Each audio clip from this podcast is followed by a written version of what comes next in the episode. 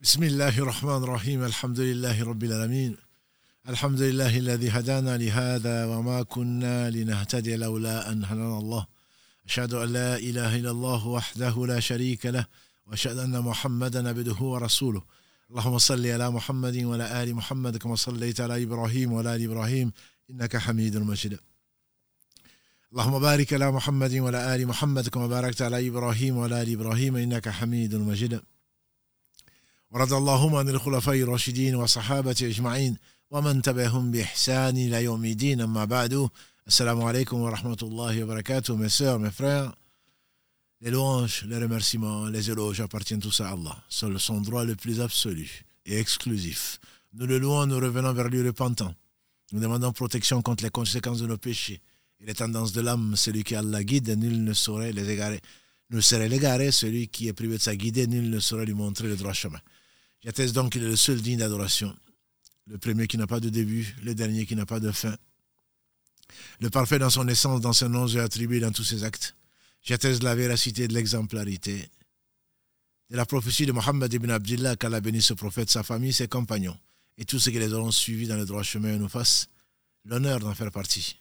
Bienvenue donc dans ce jardin du paradis où on évoque Allah subhanahu wa ta'ala, qu'Allah accepte les œuvres qui ont été destinées donc à lui seul et qu'Allah subhanahu wa ta'ala nous accorde sa miséricorde nous fasse rentrer au paradis par la porte Ar-Rayyan qui a été et qui est réservée aux seuls jeûneurs et ceux qui n'ont pas jeûné qu'Allah subhanahu wa ta'ala leur permette donc de rentrer dans d'autres portes, par d'autres portes. Le paradis en a huit, comme on le sait.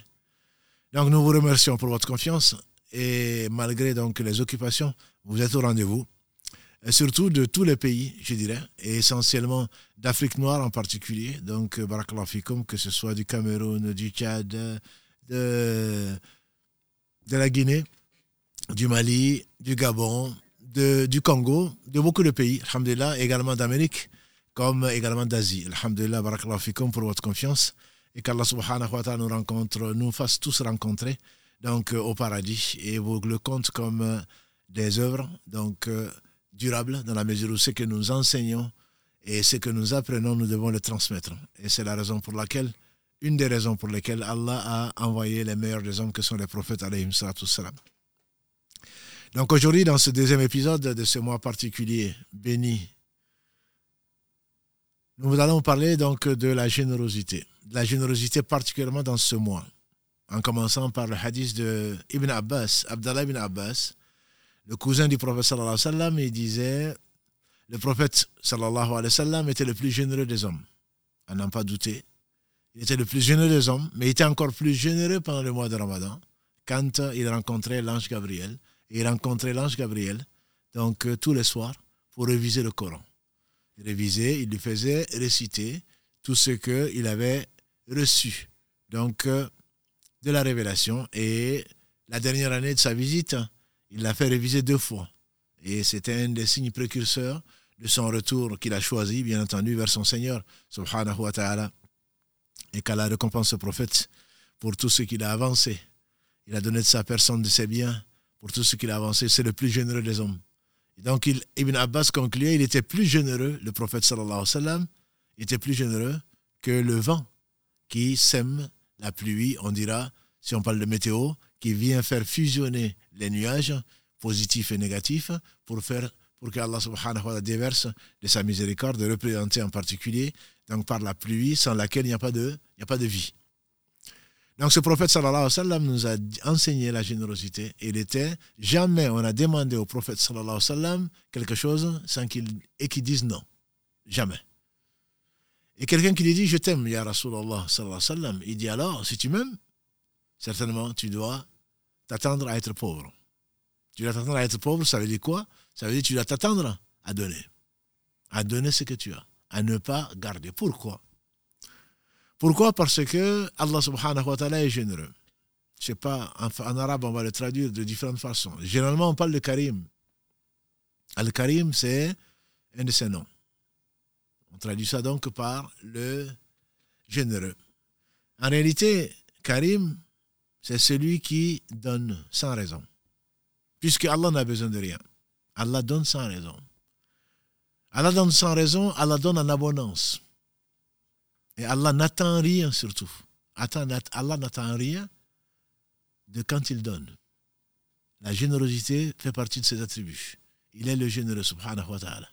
Et en abondance, n'as-tu pas vu que depuis qu'il a créé, celui qui a tout créé sans besoin, il n'a pas cessé de pourvoir à tous les besoins de toutes ces créatures. Il n'y a pas d'être. Il n'y a pas de créature dont la subsistance n'est pas garantie par Allah subhanahu wa ta'ala. Il le dit entre autres, verset 6 de la sourate Hud, la sourate numéro 11. Allah subhanahu wa ta'ala, depuis qu'il a créé, celui qui a tout créé sans besoin, il a fait descendre. Nous avons dit la subsistance à tout ce qu'il a créé et jusqu'au jour où il va hériter de la terre ce qu'elle contient. Et ceci ne représente bien entendu rien, pas grand-chose par rapport à ce que il a envers lui, qu'il a réservé à ses élus, les 99% de sa miséricorde. Allah est généreux. Que dis-je? Toute générosité procède de sa générosité. Un des attributs d'Allah, subhanahu wa ta'ala, que l'on voit, mais donc intangible certainement, en tout cas une partie très cachée. Allah dit, subhanahu wa ta'ala, dans la sourate 16, verset 53, وَمَا بِكُم مِّن نِعْمَةٍ فَمِنَ اللَّهِ c'est-à-dire que aucun bienfait ne vous arrive si ce n'est de la part d'Allah. C'est que tous les bienfaiteurs, tous les généreux ne peuvent être généreux que par la générosité d'Allah subhanahu wa ta'ala. tout bienfait qui vous arrive, ça vient de la part d'Allah subhanahu wa ta'ala. donc Allah a pourvu à tous les besoins. Et entre autres dans la sourate donc 51 euh, Dhariyat, quand il dit nous enseigne pourquoi il nous a créés, il dit Je n'ai créé les djinns dans le verset 56 de la Surah Al-Dhariyat 51. Je n'ai créé les djinns et les hommes qu'afin qu'ils m'adorent. Et il, il justifie. Je ne leur demande pas de subsistance et je ne leur demande pas de me nourrir. Allah, c'est lui le pourvoyeur de tous les besoins et c'est le détenteur de la force inébranlable. Et donc ce Ar-Razaq, qui est différent de Karim, Karim donc on a dit c'est celui qui donne sans raison. C'est celui qui donne sans attendre quoi que ce soit. C'est celui qui donne en abondance. Ar-Razaq, c'est l'un des noms d'Allah subhanahu wa ta'ala. Et dans le Tawhid Rububiyya, comme les savants l'expliquent à leurs élèves, c'est-à-dire l'unicité d'Allah dans la Seigneurie, c'est savoir que Allah seul crée. Inna Allah huwa al-razaq.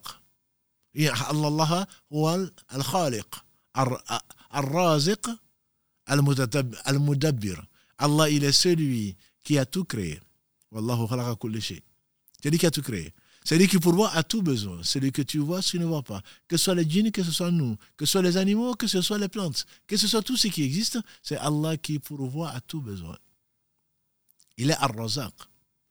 Il est, subhanahu wa ta'ala, celui qui contrôle tout ce qui se fait, qui administre tout ce qu'il a créé dans les cieux comme sur la terre.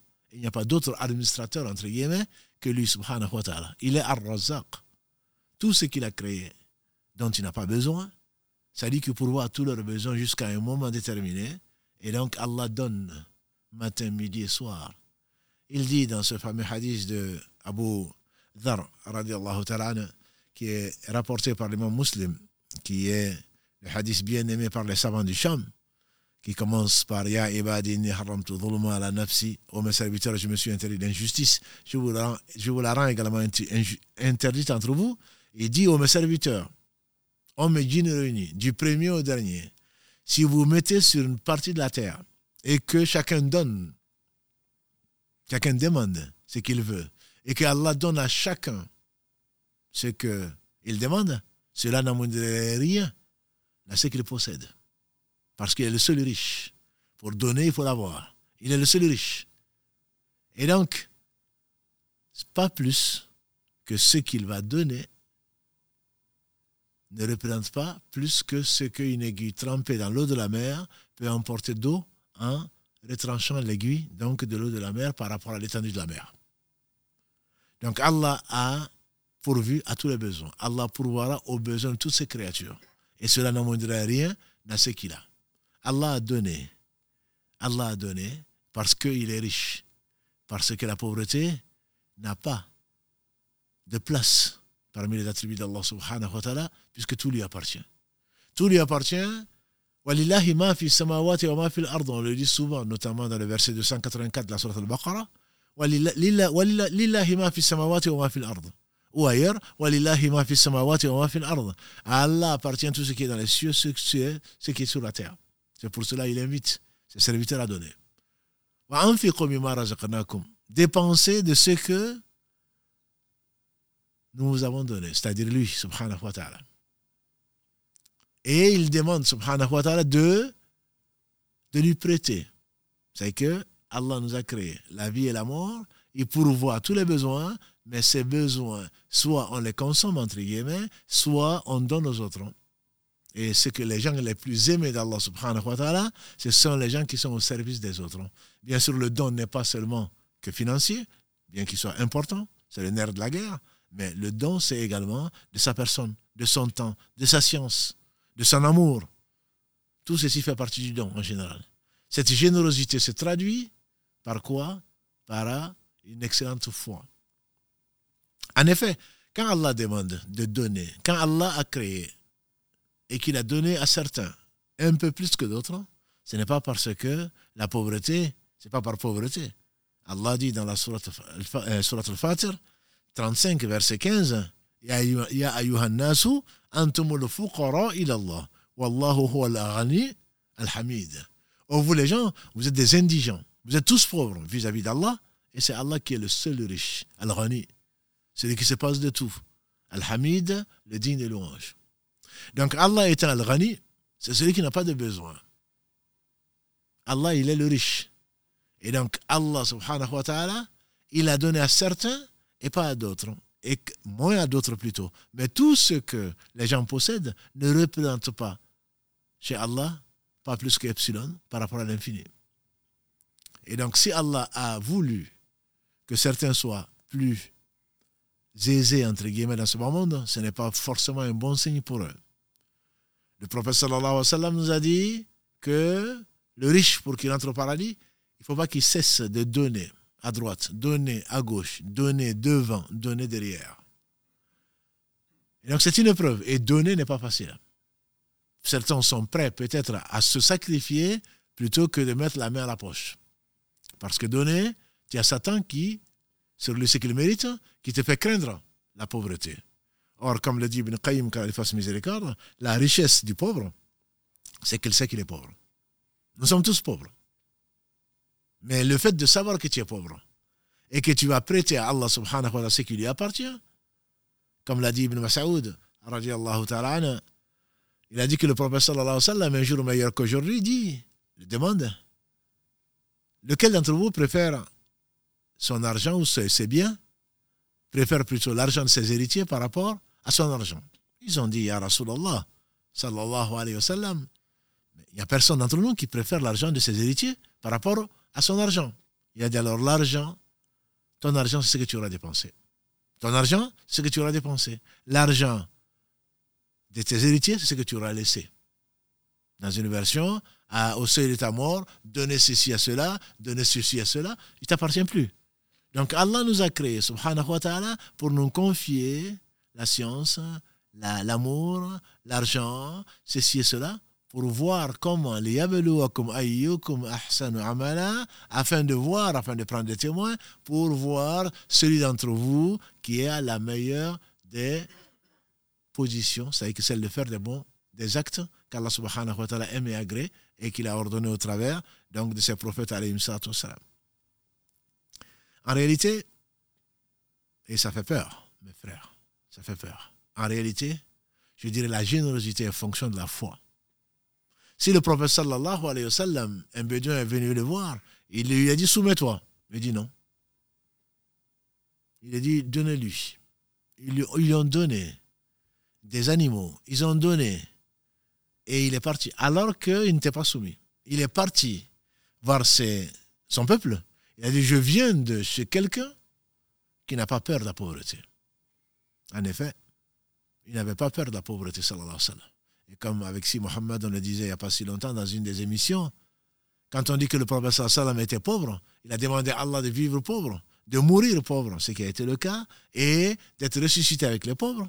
Et là, il a visité le paradis. La majorité des habitants du paradis sont des pauvres. Pauvre, ça ne veut pas dire qu'on n'a pas. Pauvre, ça veut dire, ça veut dire qu'on sait qu'on est pauvre et que tout appartient à Allah et qu'on le dépense. Pauvre, c'est surtout la conscience. La conscience que tu crois en l'au-delà. C'est là où je disais que ça fait peur. Satan, il te menace de pauvreté. Ne donne pas. Et qu'est-ce que tu vas laisser à tes enfants, à ta famille, et demain, et ceci et cela.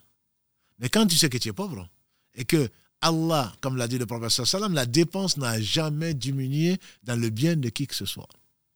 Dépenser, ça n'a jamais diminué dans le bien, ni ici-bas, ni dans l'au-delà. Parce que Allah a dit à son prophète sallallahu alayhi wa sallam, dans un hadith qui est authentique, il a dit au fils d'Adam, dépense, on dépensera pour toi. Dépense on dépensera pour toi. Combien sont les gens qui n'ont pas été surpris parce qu'ils sont généreux? Quand tu donnes, tu reçois au moins pareil, voire beaucoup plus. Ô fils d'Adam, ne crains pas la pauvreté. Allah, il est riche. Dépense pour la cause d'Allah, bien sûr. Et alors, Allah va dépenser pour toi. Et c'est toute dépense vient de sa générosité, subhanahu wa ta'ala. Je dis bien ce qui fait peur. C'est que quand tu dépenses, surtout quand tu refuses de dépenser, est-ce que tu es conscient que à la mort, trois choses accompagnent le mort, comme l'a dit le prophète sallallahu alayhi. Sa famille, ses biens et ses œuvres. Deux retournent, a-t-il dit alayhi sallam. Sa famille retourne, après ses biens. Quand on l'amène dans des carrosses, quand on l'amène dans je ne sais quoi d'autre, et ses biens reviennent. Sa famille reste peut-être un peu triste ou alors se déchire déjà au cimetière, malheureusement pour, pour l'héritage. Qu'est-ce qui reste? Ce sont, ce sont ses bonnes œuvres, c'est-à-dire ce qu'il a dépensé quand il était vivant. Et la meilleure dépense, a dit le professeur sallam, c'est celle que l'on fait alors qu'on est pauvre, qu'on craint la pauvreté et on est dans le besoin. C'est ça la foi. C'est ça la foi. En ce sens que quand tu dépenses, tu es en train de dépenser dans, c'est l'investissement durable. Tu dis, j'ai peu de choses. Mais quand je vais les dépenser, on n'a pas donné un euro, on n'a pas donné un dirham, un dinar, sans que Allah subhanahu wa ta'ala ne le multiplie. Et on a un verset dont on va, commenter, Inch'Allah, 261 et suivant de la Surah al-Baqarah, où Allah rassure l'homme. Ce que tu dépenses, Allah va le multiplier. Allah donne l'exemple de sept épis. Chaque épi donne 100 grains. 700 et bien plus. La bonne action, comme l'a dit le prophète sallallahu alayhi wa sallam, dans le hadith rapporté par Ibn Abbas, qu'Allah l'a ainsi que son père, la bonne action, Allah la récompense de 10 à 700 fois. On dit 700 fois, c'est par rapport à, au bien, au, haut, à ce que l'on donne matériellement. Quand tu dépenses, c'est que tu sais que ce que tu as t'a été donné, tu sais pourquoi. Et si tu crois en l'au-delà, tu vas préparer l'au-delà. Si tu ne crois pas en l'au-delà, ou tu, n'y crois que, ou tu as des doutes, très certainement, qu'est-ce que tu vas faire?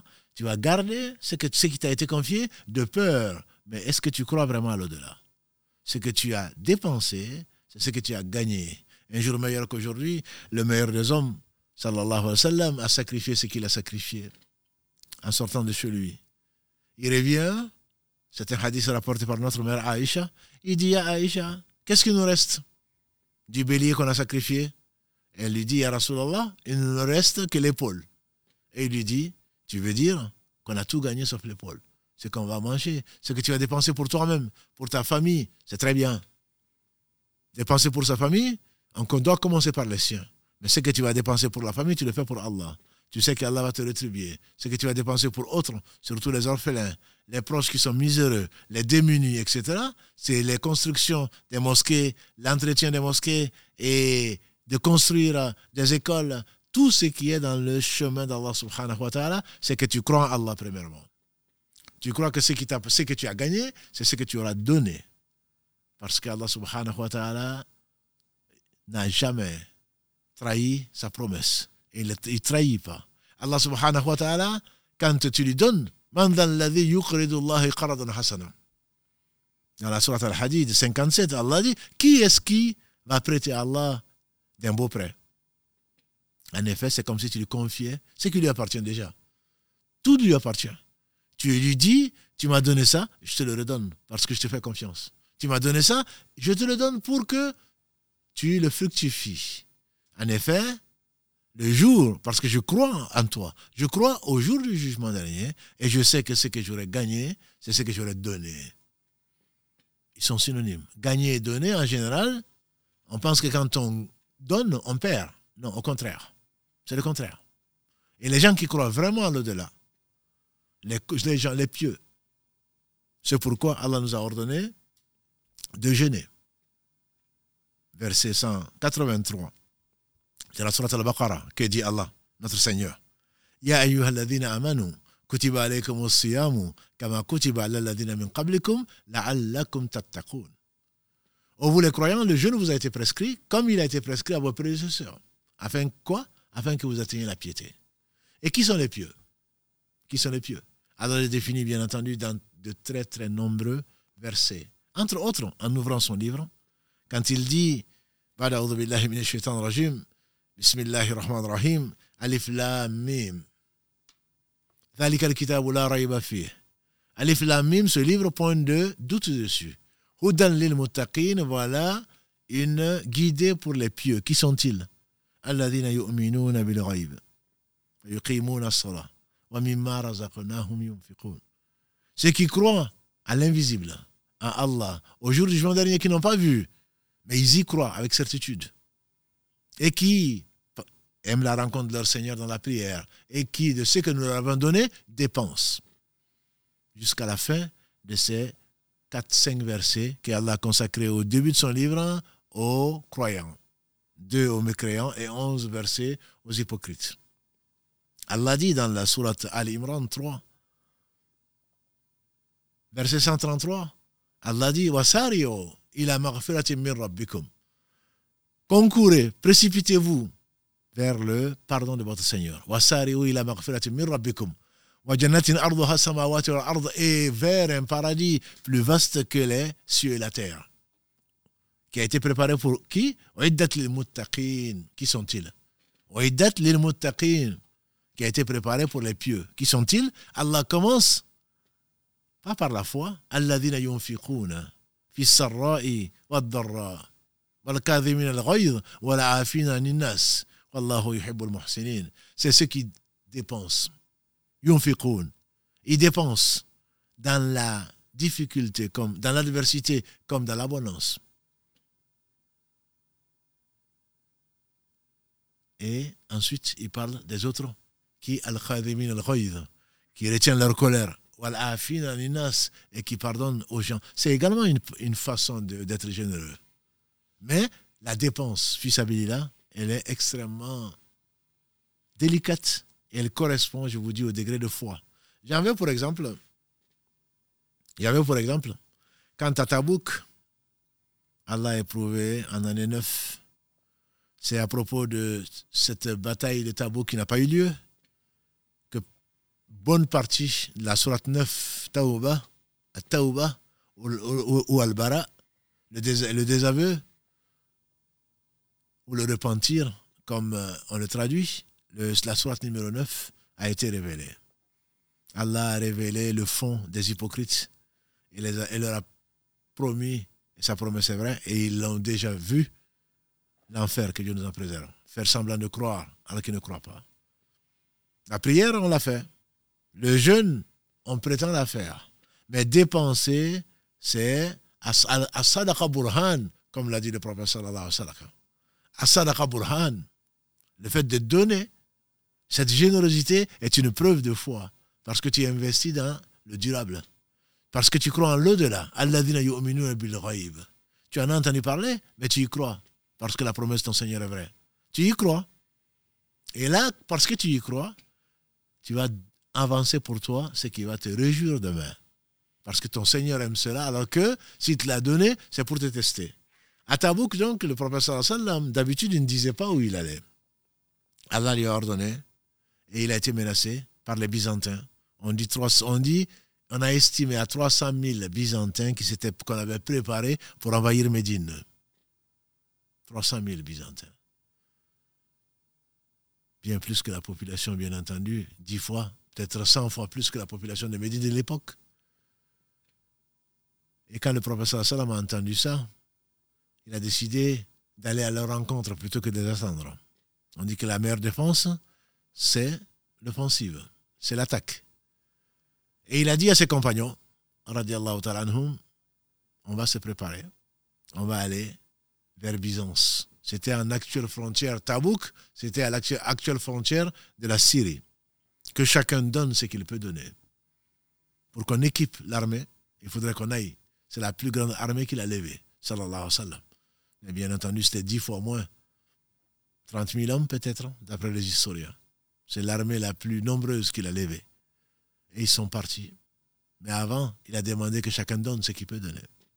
Certains ont amené des dates. C'est tout ce qu'ils avaient. Et les hypocrites d'ailleurs se sont moqués d'eux.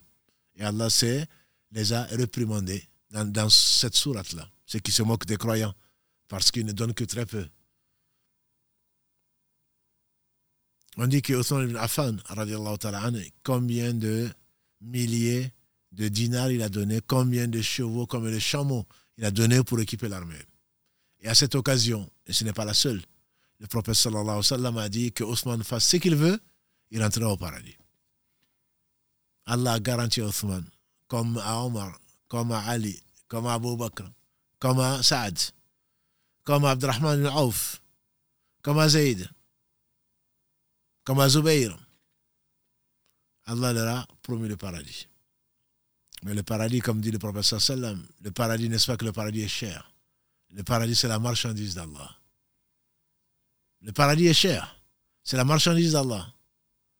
En effet, Allah dit dans le verset 111 de la sourate Tawbah, de la sourate 9, Inna Allah ashtara min al-mu'minina anfusahum wa amwalahum bi anna lahum al-jannah.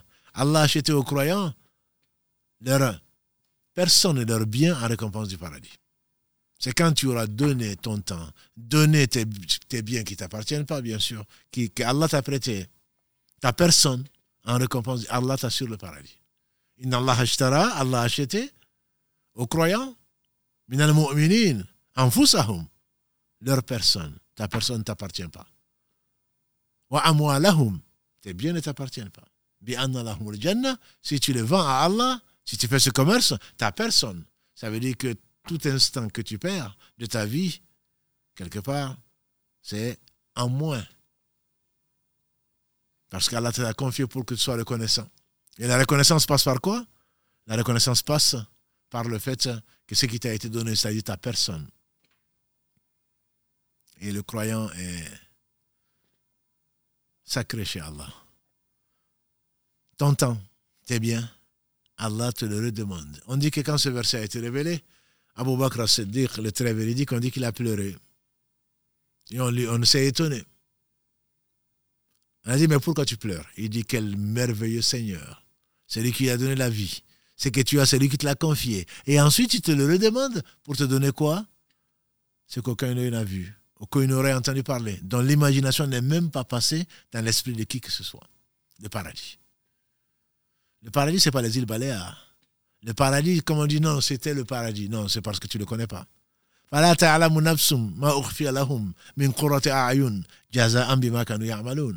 Allah dit dans la Surah Sajida, 32, la prosternation, verset 23, Personne ne sait ce qu'il a été caché à ces gens comme récompense de ce qu'ils faisaient. Ils ont prêté à Allah, ce qui ne leur appartenait pas, ce qu'Allah leur a prêté, ils ont donné ça à Allah. Et donc je disais que Tabouk, le prophète a demandé que chacun donne ce qu'il peut. Les uns et les autres ont donné, on dit que c'est Omar ibn Khattab, il a dit, et ça c'est la bonne compétition. Il a dit aujourd'hui, je vais dépasser Abu Bakr. Parce qu'il faut être excellent, il faut viser plus, ne pas regarder qu'en bas, eh bien moi je suis mieux qu'un tel. Non. Telle personne a donné ben moi je vais donner plus. Ça c'est l'ambition. L'ambition, pas de, cette vie, l'ambition pour l'au-delà. Parce que tu es convaincu que ce que tu auras avancé, Allah va te récompenser beaucoup plus que ce que tu vas garder et que ce que tu vas imaginer. Parce que tu y crois. C'est pour ça je dis que le don et la foi sont proportionnels. Quand tu donnes, plus tu donnes, plus ta foi, ça prouve que ta foi est grande. Et c'est grâce à Allah que ta foi est grande, c'est grâce à Allah que tu peux donner. Et donc, euh, Omar est venu trouver le prophète sallallahu alayhi wa sallam et quand il a vu, il a souri. Il a dit, Ibn Khattab, qu'est-ce que tu as amené? Omar, content, il a dit, voilà ce que j'ai donné à Allah. Il a demandé, qu'est-ce que tu as gardé? Il a dit, j'ai gardé l'équivalent à la maison. Il a dit qu'Allah bénisse ce que tu as donné et bénisse ce que tu as gardé. Et Allah sait, subhanahu wa ta'ala, ce qui va se passer. Il a révélé au prophète sallallahu alayhi wa sallam. Qui va arriver ensuite? On, aperçoit Abu Bakr, anhu, avec certainement un peu de choses dans la main. J'imagine une poche comme au bled. Il a juste un mouchoir avec le peu qu'il avait dedans. Je l'imagine. Allah seul sait ce qu'il avait. Et le prophète sallallahu alayhi wa sallam, quand il a, aperçu Abu Bakr, il a souri. Il ne parlait pas de lui-même. Sallallahu alayhi wa sallam. In huwa illa wahyun yuha. Ce n'est qu'une révélation révélée. Et voilà que le prophète sallallahu alayhi wa sallam sourit. Il dit, et toi, Abu Bakr, qu'est-ce que tu as apporté? Abu Bakr disait, dirait, ou il a dit, voilà ce que j'ai apporté, que moi je traduirais. Je n'ai apporté que ça. Pas satisfait de lui-même. Je n'ai apporté que ça. Il a dit, qu'est-ce que tu as laissé chez toi? Il a dit, j'ai laissé l'amour d'Allah et de son messager. Il a apporté tout ce qu'il avait. Et comme le disait quelqu'un de mieux que moi, Abou Bakr ne nous a pas dépassé par le nombre de prières, et Allah seul sait qui priait. Par le nombre de jeûnes, et Allah seul sait qui jeûnait. Mais il nous a dépassé par ce qui est dans son cœur. Il était véridique. Il était véridique. Parce que si tu es véridique, tu vas croire en la vie après la mort. Tu vas savoir que ta tombe sera illuminée ou alors des ténèbres. Tu vas croire alors que ton degré au paradis sera proportion de tes œuvres. Je ne dis pas tu as rentré au paradis que tu ne devras qu'à Allah subhanahu wa ta'ala. Ensuite, Allah va vouloir que les œuvres comptent. Et donc, il était, c'est comme s'il voyait le paradis. C'est comme s'il voyait l'enfer, car nous en préserve. C'est ça la véridicité. La véridicité, c'est celle-là. C'est pour cela que quand tu donnes, tu sais que tu n'as pas perdu. Ah, mais tu dépenses trop. Non, je ne dépense pas assez. Ça ne m'appartient pas. Et je serai jugé. L'homme ne bougera pas d'un pas, a dit le prophète sallallahu alayhi avant de répondre à quatre questions. Parmi ces quatre questions, une des questions c'est comment tu l'as eu et comment tu as dépensé. Où tu l'as eu plutôt et comment tu as dépensé. Ça, c'est une des quatre questions. L'homme ne va pas bouger d'un pas avant de répondre à ces quatre questions. Donc, Abou Siddiq a donné tout ce qu'il avait. Il n'a rien laissé. Allah, d'un point, il n'a rien laissé chez lui, mais en fait, il a tout laissé chez lui. C'est l'amour d'Allah subhanahu wa ta'ala, matériellement, il n'a rien laissé. Mais spirituellement, c'est sa confiance à Allah. Il sait que ce qu'il a dépensé, c'est ce qu'il va trouver dans l'au-delà. Mais déjà, Allah va pourvoir à ses besoins ici, avant l'au-delà. Parce que quand Allah a créé, il y a nécessairement de la subsistance. Quand il y a fécondation, le hadith de Abdallah ibn Masaoud, la constitution l'un d'entre vous se fait 40 jours et ensuite 40 jours. Au bout de 40 jours, il devient une chair. Au bout de 40 jours, il devient euh, une adhérence, ensuite une chair, etc. Et au bout de 40 jours, Allah va lui envoyer l'ange qui va lui insuffler l'âme.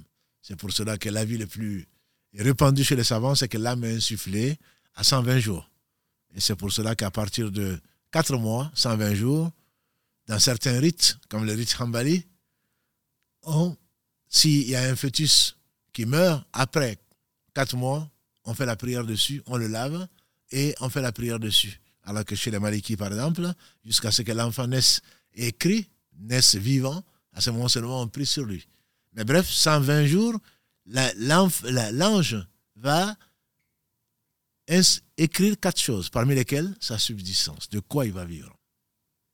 Donc ceci est assuré. Ta subsistance est assurée par Allah. Toutes les créatures, Allah leur assure la subsistance. C'est pour cela que le loup, quand il est venu un jour à Médine, ou à côté de Médine, prendre un agneau, il a pris un agneau et le berger courageux l'a poursuivi. Et le loup s'est arrêté.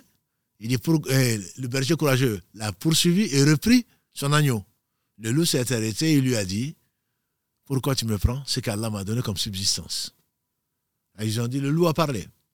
Il a dit Vous ne voulez pas être euh, plus surpris? Il y a, plus surprenant. C'est qu'un prophète est venu à vous, il vous ordonne le bien et vous refusez de croire en lui. Sallallahu alayhi wa sallam. Donc, toute chose que Allah a créée, toute créature, c'est Allah qui a tout créé, toute créature a sa subsistance qui est assurée jusqu'au jour où il va, elle va revenir vers Allah subhanahu wa ta'ala. Donc ce n'est pas pour la subsistance que tu vas craindre de dépenser parce qu'elle est déjà assurée par Allah. C'est ce que disait un homme pieux. J'ai su que ma subsistance était assurée par Allah, je ne m'en suis pas préoccupé. Je ne m'en suis pas préoccupé. Quand tu dépenses, Allah te donne. Abu Bakr a tout donné à Allah. Bien sûr, on n'est pas Abu Bakr. On ne va pas l'atteindre, même pas à la cheville. Mais on va les aimer. Les aimer, c'est quoi? C'est pas seulement aimer Abu Bakr dans le cœur, c'est aimer ce qu'il a fait. C'est le prendre comme modèle. Et lui, il avait pris le prophète sallallahu alayhi wa sallam comme modèle, comme on l'a dit, qui ne cessait de donner matin, midi et soir tout ce qu'il avait. Il serait prêt, alayhi sallam, à emprunter pour donner, sallallahu alayhi wa sallam. Donc le don, est proportionnel, disais-je, à la foi. Plus tu crois en Allah, plus tu crois en sa générosité. Il n'est pas seulement Al-Karim, c'est l'un de ses noms. Il est Al-Jawad. Al-Jawad. Ceci est tiré du hadith du prophète sallam qui dit Allah subhanahu wa ta'ala, il est Jawad al-Karim, il est le très grand donateur, si on peut traduire par là il a honte, entre guillemets, de renvoyer la, les mains vides de son serviteur. C'est l'abondance. Et tu n'es pas le seul serviteur. Et Allah a envoyé tout ce qu'on a demandé bien plus.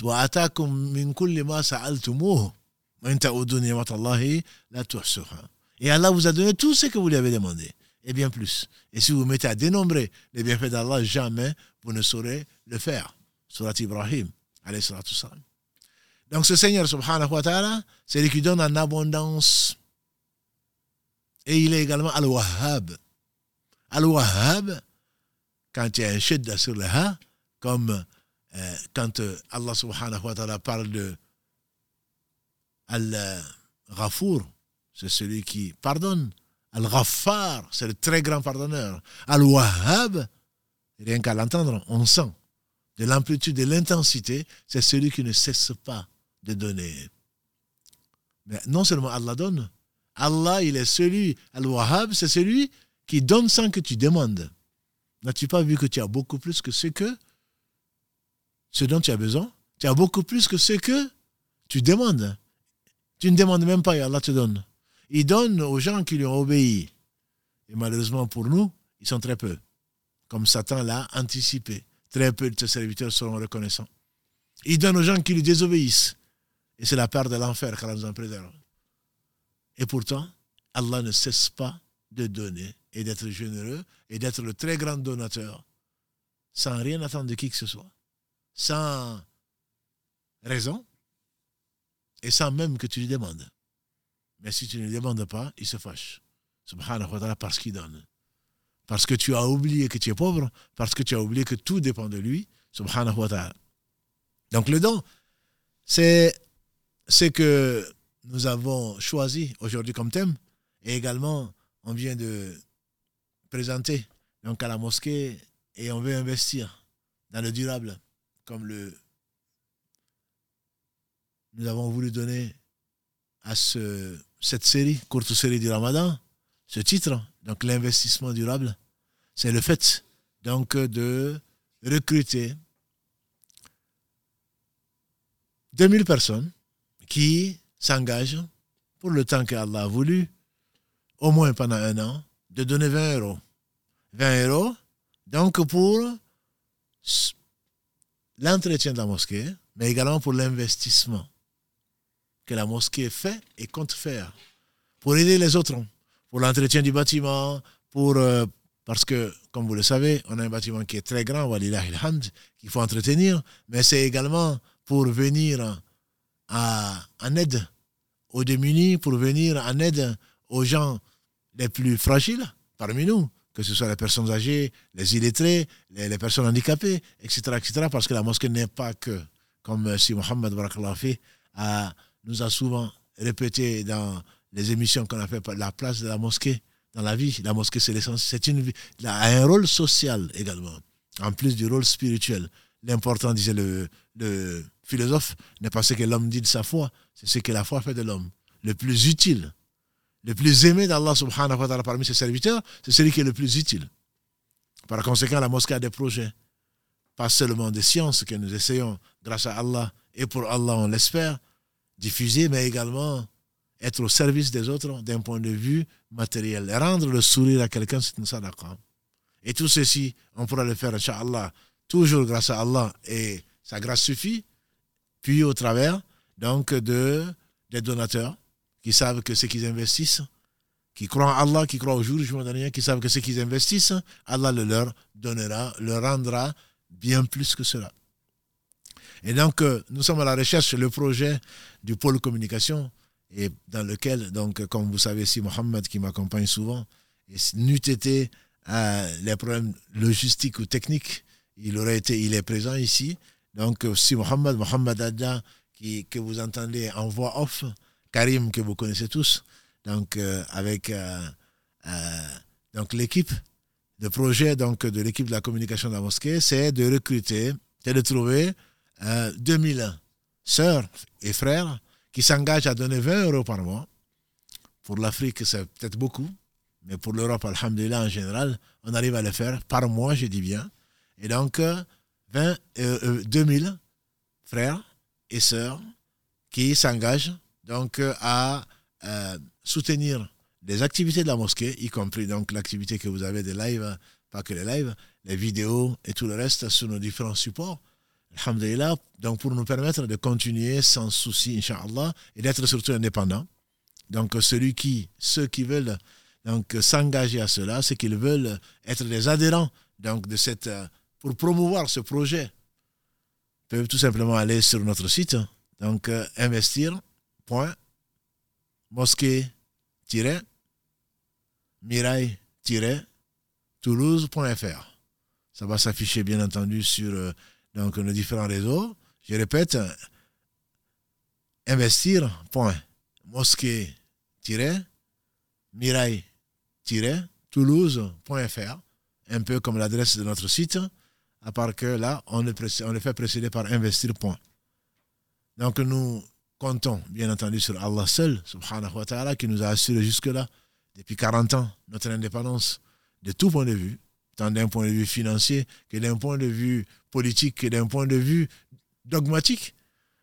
Nous ne comptons que sur Allah subhanahu wa ta'ala en espérant qu'il va accepter, après nous avoir inspiré la sincérité, qu'il va accepter ce que nous avons fait, qu'il nous pardonne nos péchés, ainsi que donc tous ses frères, toutes ses sœurs qui, que nous aimons tant, même sans les connaître, qui nous font confiance et comptant sur la récompense d'Allah subhanahu wa ta'ala et voulant vivre, surtout l'esprit de l'islam, cette fraternité qui n'a pas de pareil ni à l'ouest ni à la gauche. Cette fraternité qu'Allah subhanahu wa ta'ala, il en a fait un devoir et il a comblé les croyants. Il les a définis comme frères, ayant le même but, ayant le même Seigneur, ayant la, même religion, ayant donc le même prophète, qu'Allah subhanahu wa ta'ala les bénisse tous. Donc je vais euh, m'arrêter là pour l'instant et s'il y a des questions donc, sur ce sujet ou sur d'autres, je suis prêt, Inch'Allah, à y répondre. Peut-être en commençant par les questions écrites, euh, Mohamed. Salam alaikum wa rahmatullahi wa barakatuh.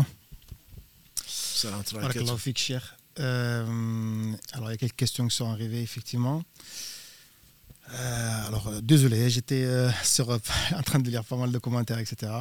Donc, une personne qui cherche à savoir s'il était préférable de faire une sedara ou de faire un don de suite quand on reçoit de l'argent, c'est-à-dire, voilà, je sais pas, elle a eu euh, un parent ou, ou, euh, ou une prime d'emploi, par exemple, est-ce qu'elle doit faire un sadaqa de suite ou est-ce qu'elle peut cumuler pour le faire plus tard? Alhamdulillah, la meilleure des choses, euh, comme le dit le hadith, la meilleure des choses, c'est celle qui est la plus réfléchie, bien entendu, mais la plus rapidement exécutée. Il ne faut pas laisser de place à Shaitan. Comme d'entre nous ont des projets, de construire de, beaux projets, de, dépenser pour leurs parents, pour leurs proches, etc. Et puis finalement, ils le gardent. Parce qu'on ne sait jamais. Non, Shaitan, nous fait craindre donc la pauvreté. Et par conséquent, dès que l'homme peut, il faudrait les dépenser. Et Allah seul sait, comme Allah le dit, subhanahu wa ta'ala. Dépenser avant qu'un jour ne vienne ou que tu ne puisses plus le faire et que tu dises au Seigneur, fais-moi vivre un peu plus ou ramène-moi, je vais le faire. Donc quand on peut le faire, je ne parle pas de la dépense irréfléchie, je ne parle pas des gens, comme on le dit, euh, l'argent brûle euh, leurs mains ou les brûle. Dès qu'ils ont quelque chose, s'en débarrassent. Non, c'est réfléchi. C'est, pour moi, c'est l'au-delà. C'est l'au-delà en le donnant à l'autre. Et donc, en le donnant aux proches, en le donnant aux mosquées, en le donnant donc aux gens qui en ont besoin, en donnant aussi que Allah aime qu'on dépense. Les postes de dépenses qu'Allah subhanahu wa ta'ala nous a indiqués dans son livre ou par la bouche de son prophète sallallahu alayhi wa sallam. Donc il ne faut pas attendre, il ne faut pas attendre. Quand on veut faire du bien, il ne faut pas attendre. Il ne faut pas attendre. La meilleure des choses, c'est ce que l'on fait le plus tôt possible. Encore une fois, je dis dans ce que Allah aime et agrée. Euh, une question aussi qui, qui, semble intéressante. Comment savoir si euh, un don qui a été fait sincèrement a été accepté par Allah C'est une question que l'on se pose, en réalité qu'on ne doit pas se poser. Si vraiment elle est sincère, on demande à Allah subhanahu wa ta'ala de nous rendre sincères. Ce qu'il faut savoir, c'est qu'Allah n'a besoin de rien. Allah te donne l'occasion de pouvoir dépenser, de lui prêter ce qui lui appartient. Et donc, s'il t'a donné, c'est lui qui t'a inspiré cette sincérité. Si tu es sincère, je ne m'inquiète pas pour toi. Mais la sincérité a des critères. On me demande souvent comment est-ce qu'on sait qu'on est sincère? Je ne peux pas y répondre. Par contre, ce que je sais, c'est qu'on sait, je sais quand je ne suis pas sincère. Et donc, une fois que l'on a dépensé, qu'on ne se soucie pas, qu'on oublie même ce qu'on a dépensé. Allah n'oublie pas. Donc, le résultat ne dépend pas de nous. Allah nous demande de faire des efforts. Il nous a confié quelque chose. Malgré la difficulté, ou malgré les difficultés dans lesquelles nous vivons, pour notre bien, Allah nous permet de nous détacher de cette chose à laquelle nous tenons. Et il nous permet donc de dépenser pour lui. On peut oublier, le résultat est déjà compté. On n'a pas à se poser des questions. D'ailleurs, souvent, Satan dit Non, attention, fais attention, ne donne pas à un tel, ne donne pas à telle mosquée, ne donne pas à tel ceci. Euh, si jamais il y a des arnaqueurs, il y a des ceci, ça, c'est pas ton problème. Tu donnes, tu comptes sur Allah. Tu l'as fait pour Allah, alors il n'y a pas de souci. Un homme est venu, on le trouve dans le. Dans un Nawawi, quand il fasse miséricorde, dans son Riyad Salihin, si ma mémoire est bonne, c'est dans le premier chapitre, hein, euh, à l'Ikhlas Quelqu'un est sorti pour une sadaqa. Dans la nuit, il s'est caché pour éviter l'ostentation. Et sur qui il tombe? Il donne sur quelqu'un. Il donne à quelqu'un. Ensuite, le lendemain, son fils dit, il y a quelqu'un qui est venu à la mosquée, il m'a donné une sadaqa. En fait, c'est son père qui l'a donné. Le lendemain, il prend des précautions, il va donner une sadaqa, et ça retombe à nouveau sur son fils. et le surlendemain, il fait pareil. Il va se plaindre au professeur Salam qui va lui dire, son fils, ton fils a eu ce qu'il était destiné, quant à toi, tu as eu la récompense de ce que tu as voulu faire. Donc peu importe la personne, bien sûr, on va pas on va faire des enquêtes pour voir vraiment si ce sont des gens qui sont sérieux ou pas. Mais souvent, on est là. Ah non, mais est-ce que tu connais une association sérieuse? Bien entendu, on pense du bien de nos frères et il y a des traces de leur sincérité. On leur donne, peu importe de ce que, si la chose arrive, ce que nous aimons faire, comme creuser des puits, comme construire des mosquées, si le, par malheur, ils ont été touchés par Satan et qu'ils ont détourné cet argent, nous, notre récompense, elle est pleine et entière et il n'y a pas de souci à faire. On peut même oublier ce qu'on a fait pour Allah et on le retrouvera au jour du jugement dernier, Inch'Allah. Inch'Allah, euh, je crois qu'on a un appel en attente, euh, Karim. Allô? Oui, salam alaikum. Allô, salam alaikum. Vous êtes en direct, Inch'Allah. Oh, Merci. Vous allez bien? Alhamdulillah. Salam alaikum à vous tous. Euh, alors, ma question, c'est euh, est-ce que euh, le fait de travailler sans mon voile rend mon argent, l'argent que je gagne illicite? Vous savez, on a déjà traité le sujet de illicite. Le haram, c'est Allah qui le définit. Non, le fait de travailler, si tu travailles dans un domaine qui est un domaine qui est permis, tu travailles avec bonne conscience et tu fais ce qui t'a été demandé dans un domaine qui est permis, ton argent est halal. Mais ceci n'est pas une garantie Mhm. que tu n'as pas de péché, puisque ce que tu fais, et tu le sais, voilà, tu désobéis à Allah, c'est d'un côté, Oui, et en même temps, l'argent que tu as est halal, et je t'invite à participer aux bonnes œuvres, et Inch'Allah, comme Allah dit, Wallahu D'accord. yuhibbul muhsinin, quand il parle des pieux, et Allah aime les gens qui font du bien. Et donc, Ibn Qayyim, quand il fasse miséricorde, il disait en substance Mm. qu'il y a hum, trois, euh, trois fleuves par lesquels, par lesquels Allah fait passer son serviteur dans ce bas monde pour qu'il soit pur. Nous monte au paradis, nous montre vers Allah que ce qui est pur. Parmi ces trois fleuves, c'est le fait donc de demander le repentir, comme on a vu la semaine dernière, et il y a également la bonne Mhm. action qui efface la mauvaise. Allah aime les gens qui font du bien. Voilà. Et donc l'autre, l'autre, l'autre, le troisième fleuve, c'est le, donc c'est les épreuves qu'on peut avoir dans la vie, de ce que l'on aime, surtout ce que l'on n'aime pas, etc. Que ce soit des maladies, que ce soit des soucis, etc. Allah en fait l'occasion pour nous pardonner. Mais il est clair que euh, en travaillant, ce qui est le de la sueur de ton front est considéré Oui. comme halal tant que le domaine est un domaine que Allah a permis et tout est permis sauf ce qu'Allah a interdit. Donc le principe, ce n'est pas que c'est interdit, tout est permis. Si tu es dans un domaine que. Allah a permis, tu fais des efforts conscien- consciencieusement, tu, tu fais ton travail, ton argent est halal, Inch'Allah. d'accord. Et du coup, c'est la crèche, il n'y a pas de problème sur cela. Mais la crèche, je, crèche. je- je n'y vois pas, je ne suis pas moufti, mais je n'y vois pas, a priori, il n'y a pas de problème pour travailler dans une crèche et, sur, et éduquer, j'espère. Euh, si tu pouvais en plus, grâce à Allah, si tu pouvais en plus le faire pour Allah, c'est-à-dire pour vivre, bien sûr, mais également pour éduquer, participer à l'éducation de ses enfants, il se peut que ces Oui. enfants, ce qu'ils feront, Inch'Allah, tu as participé à l'éducation, il se peut qu'Allah te reverse, entre guillemets, dans ton compte, une partie de ce que tu as pu leur faire, même quand ils sont devenus grands, parce que tu as participé à leur éducation. Donc il faut que c'est- il faudrait que Satan ne nous fasse pas oublier cette bonne intention. C'est ce que je dis parfois à nos frères ou à nos sœurs. Mhm. Par exemple, il y en a qui sont médecins. C'est quel beau métier. Oui. Quel beau métier. Sauver une vie, c'est comme s'il avait sauvé l'humanité entière. Si on le fait, bien Oui. sûr, euh, pour avoir de l'argent, on a de l'argent souvent. Mais si on n'oublie Mhm. pas que Allah aime que l'on aide les autres, certainement, on a double, voire euh, quadruple récompense. D'accord.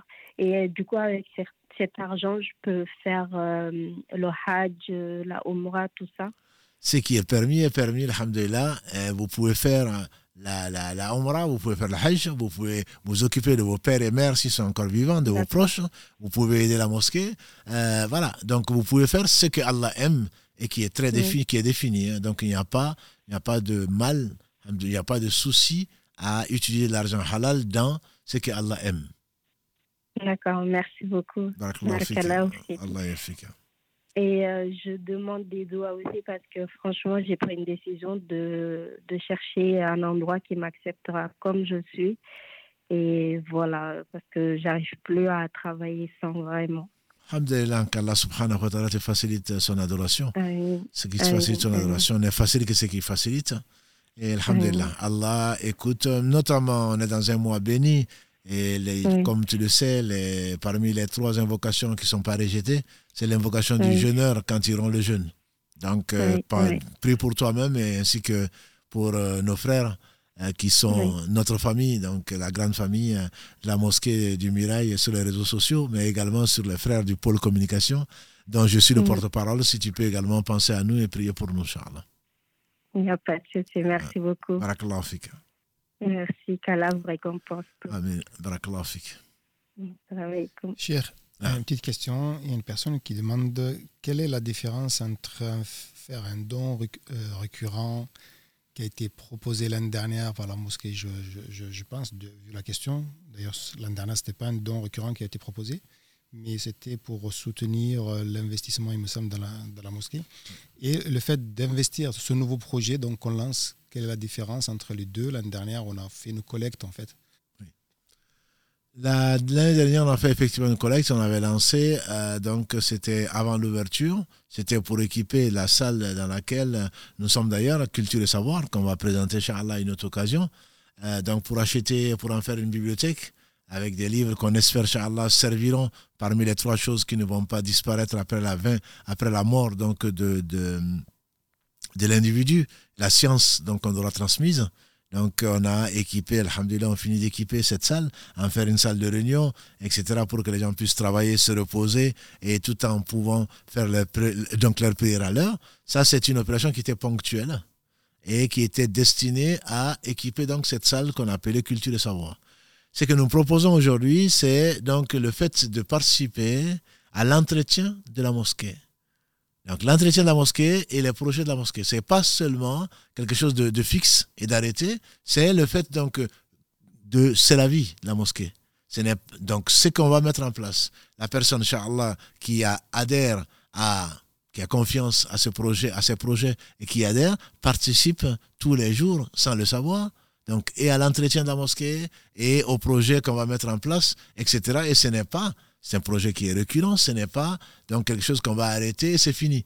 Les projets comme la touche finale, donc qui a été euh, pratiquement conclue, le, une, brique, euh, une brique, donc la brique d'or qu'on a faite et qu'on a arrêté, ce sont des projets donc ponctuels. Alors que là, ce que l'on lance, c'est quelque chose qui est qui nous assure l'indépendance et qui est beaucoup plus large et beaucoup plus vaste et qui ne s'arrête pas qu'à un seul projet, mais à tous les projets, de l'entretien du bâtiment jusqu'au au service que l'on aimerait euh, apporter, ce qu'on peut appeler un, aspect humanitaire, qu'on aimerait apporter à nos, aînés, qu'on aimerait apporter aux gens qui savent ni écrire ni lire, qu'on aimerait apporter à accompagner donc les plus faibles parmi nous, euh, etc. Donc c'est ça la différence. La différence, c'est d'un côté, c'est un projet ponctuel, alors que là, ça rentre dans un projet bien plus global, un nouveau départ. Donc la personne sera associée, Inch'Allah, à tout ce, qui, à tout ce que la mosquée fera comme projet et qu'on va certainement détailler dans d'autres émissions, Inch'Allah. On peut rappeler encore une fois la page web qui explique un petit peu ce nouveau projet euh, investir.mosquée-mirail-toulouse.fr euh, qui, euh, qui va qu'on va enrichir aussi au fur et à mesure. Donc cette page là vous vous euh, explique un petit peu les grandes lignes de, de, de cette campagne, Inch'Allah. Euh, on a un appel. Allô, salam alaikum. Alaikum salam, bonsoir, vous allez bien? Alhamdulillah, vous êtes à ligne, Inch'Allah, vous pouvez poser votre question, Achir. Euh, D'abord, moi, j'aimerais vous remercier euh, pour tout ce que vous faites parce que j'écoute souvent vos lives et ça a vraiment un impact énorme sur ma vie quotidienne. Du coup, euh, qu'Allah vous récompense pour tout ce que vous faites. Et là, en ce moment, je suis en direct. Euh, je suis votre direct. Et euh, du coup, moi, j'ai deux questions. En fait, la première, c'est que déjà, je ne travaille pas pour le moment. Et c'est par rapport à... bon, je suis guinéenne, en fait. Du coup, vous savez, pendant le, mois de Ramadan, on amène à la belle famille tout ce qui est soit nourriture, si on peut cuisiner, ou tout ce qui est sac de riz et tout. Euh, du coup, euh, vu que je ne travaille pas, c'est de l'argent que j'avais pris à mon mari, mais je lui avais demandé de me l'avancer. Mais vu que c'est mon mari et que j'ai pris cet argent-là pour amener euh, cette nourriture-là à mes beaux-parents, est-ce que ça c'est permis ou je ne sais pas trop? Disons que pour tout ce qui est ton entretien, l'entretien de tes enfants, de ta famille, etc., bien entendu, c'est permis de le prendre, surtout si euh, le mari a tendance à, être un peu avare, ça peut leur arriver.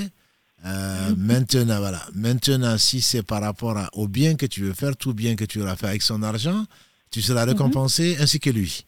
Simplement, il faudrait pas que tu développes des projets sans qu'il soit au courant.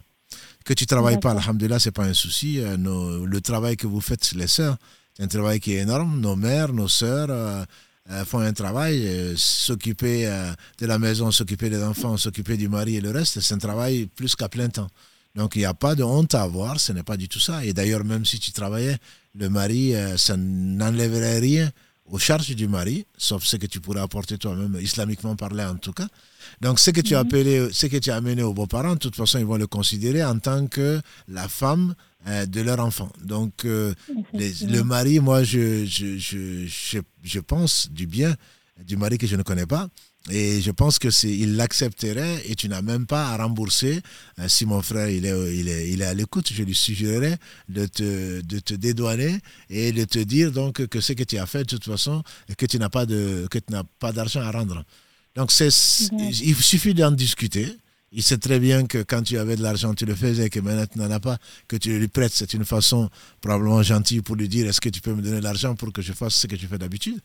Donc, a priori, il n'y a pas de problème. Mais ne fait pas des choses sans son, sans son consentement. Au moins, avec son argent, mieux vaut éviter de dépenser, même si c'est dans du bien, sans qu'il soit en soit averti, sans qu'il donne, euh, sans donne son consentement dans la mesure où Satan va rentrer, il reste un homme, tu restes une femme, et donc euh, il se peut que Satan pose des problèmes en disant elle dépense de mon argent, euh, même sans, donc même sans mon accord. Mais a priori, il n'y a, pas, a, a pas de souci. D'accord, pas de problème. Et ma deuxième question, en fait, c'est en tant que musulman, femme ou homme, euh, vu que là, vous parlez de tout ce qu'on doit donner, la richesse que Allah nous prête, supposons qu'on travaille et qu'on a une certaine richesse, quel pourcentage, en fait, est-ce qu'on doit donner aux pauvres chaque mois par, par, rapport à tout ce qui est fils comme vous le dites? Je ne sais pas trop euh, par rapport à ça aussi, quelle quantité, quel pourcentage de notre argent qu'on possède, est-ce qu'on doit donner en fait euh, pour que ça soit vraiment considéré comme la zakat qu'on doit euh, acquitter? Non, la zakat, on a, si c'est de l'argent, entre guillemets, liquide, on en a parlé dans plusieurs émissions avec Si Mohamed fait, c'est un quarantième, 2,5% des économies de l'année quand ça atteint un certain seuil. Mais il n'y a pas de pourcentage. En, plus de cela, bien entendu, on donne ce que l'on. Je sais en plus que nos frères et nos sœurs sont très généreux. Tout ce que l'on mhm. donne, de toute façon, fait partie de, de, sadaqa. Comme l'a dit le prophète sallam, même un sourire euh, en face de ton frère ou de ta sœur, c'est une sadaqa. Donc il faut considérer que c'est Allah nous donne l'occasion d'aider quelqu'un. Si il avait voulu, on serait à sa place et lui sera la nôtre. Est-ce qu'on n'aurait pas aimé être aidé?